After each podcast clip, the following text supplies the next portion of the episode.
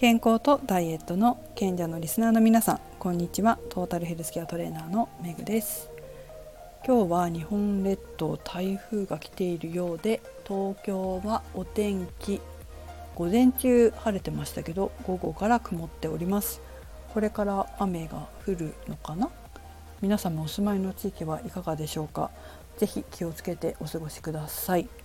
さて最近ジムですごい素敵な体型をしている女性をよく見かけます。まあ、同じ人なんですけどいろいろね人によって、えー、自分でトレーニングするジムだから自分なりにメニュー考えてる方もいれば、まあ、トレーナーにねトレーナーっていうかそこのスタッフかな？そこのスタッフに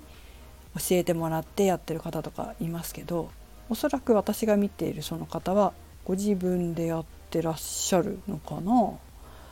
いつもあのブラトップつけてお腹出して細いパンツ履いてトレーニングしてるんですけど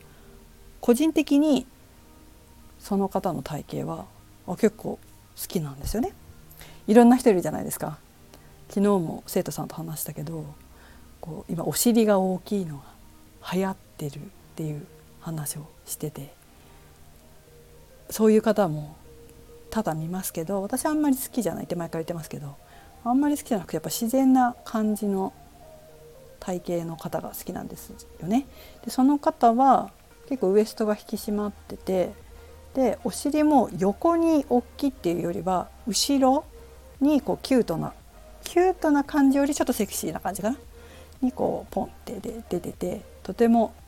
素敵だなと思って見てるんですけどまあね仕事柄どうしても人の体って見て研究しちゃうんですいませんって感じなんですけど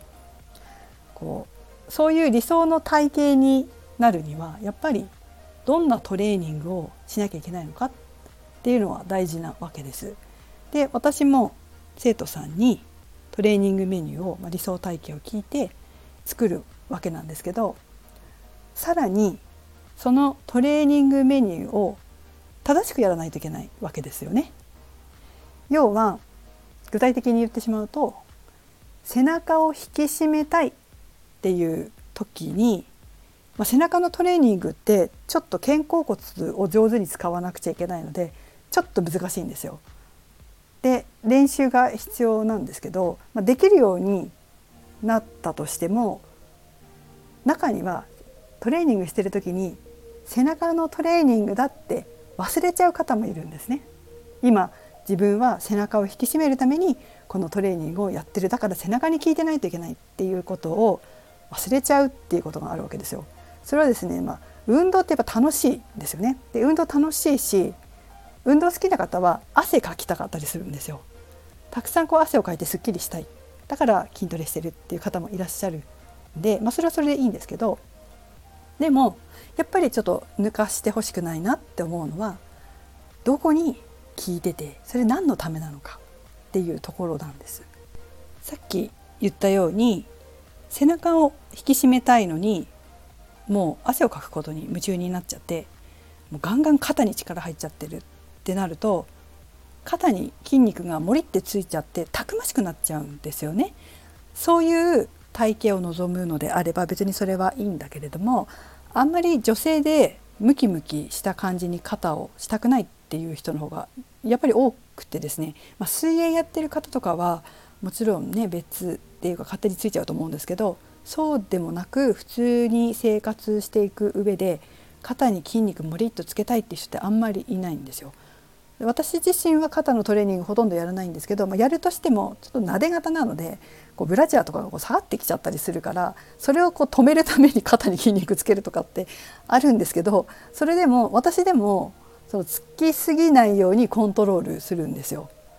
こう鏡で見た時にあやばいやりすぎてるなってムキってなってるなと思ったらちょっとコントロールしてやらない時期作ったりとかもするぐらいなのであんまりこう女の人ってムキムキした方好きじゃないですよね自分がそうなるのは。でもこうトレーニングの仕方によって、まあ、背中のトレーニング特にそうですけど肩に力が入りやすいんですよ。それで夢中になって汗かきたくて夢中になってすっかり背中をやってるってことを忘れちゃって肩にムキムキしちゃつけちゃうっていうことってよくあるので、まあ、気をつけないといけないですよね。やっぱりその最初に話した私があこの人スタイルいいなと思った方っておそらく分かってやってるはずなんですよ。だってすごくこういい体型なさってるしバランスもいいしなんかまあね分かってやってるかどうかなんて分かんないけど変な筋肉ついてないなって思うあただね後ろって見えないじゃないですか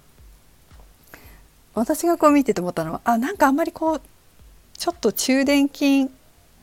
どうかなこれもしかしたらちょっと大殿筋の上の方をやった方がお尻きれいになるかなみたいなのはありますけど後ろって一人でやってると見えないからね私もそうだけど私もこう生徒さんを見てあこの形だったらもうちょっとこういうトレーニングでお尻をこう上の方から形作った方が綺麗かもなと思って処方ねできるけど自分の見れないからね。多分おそらくその私が見てる彼女も自分で知識持ってやってらっしゃるんだと思うんだけど後ろって見えないから分かんないんだよねそれか、まあ、その結構その上の方はまつけない方が好きなのか分かんないけど、まあ、いずれにせよやっぱり分かってで意識したところにしか筋肉つかないからちゃんと意識しないといけないっていうね、えー、ことはありますよね。特に運動が好きな方っていうのはもうとにかく汗かきたいの一心になっちゃうことがあって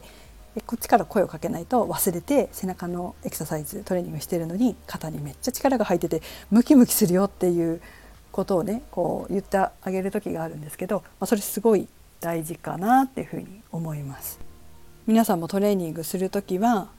まあ、有酸素運動でさえ私は結構気にするんですよね。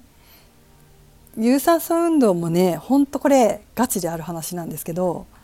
こうつけたくないとこにその人にとってはつかない方がいいっていうところに筋肉がついちゃうことがあるんですよ。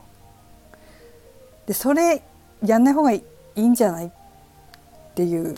ね、有酸素運動でさえ本当あるんですね。これ実際にあった話なんですけどあそれは楽しいかもしれないけどおそらく今のあなたにとっては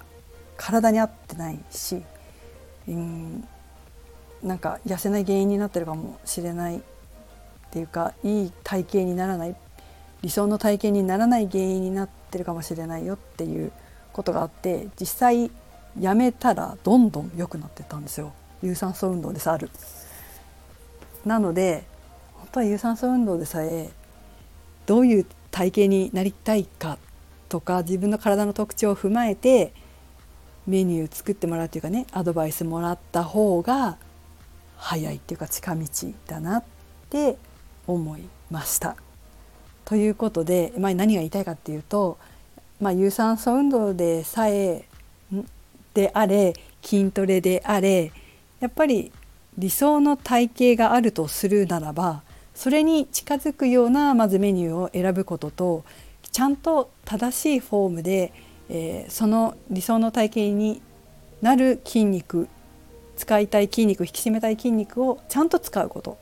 油断しないでね。油断しないでちゃんと使ってるか確認しながらやるってことは本当に大事なことだということです。遠回りになっちゃうから。変な使い方しちゃうと体の。これ実際にやっぱり私が指導してるからよくわかることなんですけど、まあ、指導者ついてもらってないで運動されてる方は是非頭に入れて、えー、やってもらいたいなと思います。是非ね一回こう見てもらいたいなという方は周りのトレーナーさん探してもらうといいと思いますし、えーと私のところにね来ていただいても構いません私もぜひウェルカムですのでお家でやりたい人向けですけどジムでやってる人でもフォーム見ればすぐ分かるので、えー、私もジム行きますしねずっとやってたので、まあ、何か相談してもらえればと思います。アドバイスもらうだけでかなり変わると思いますよ。ということで、えー、皆さんやってみてください。メグでした。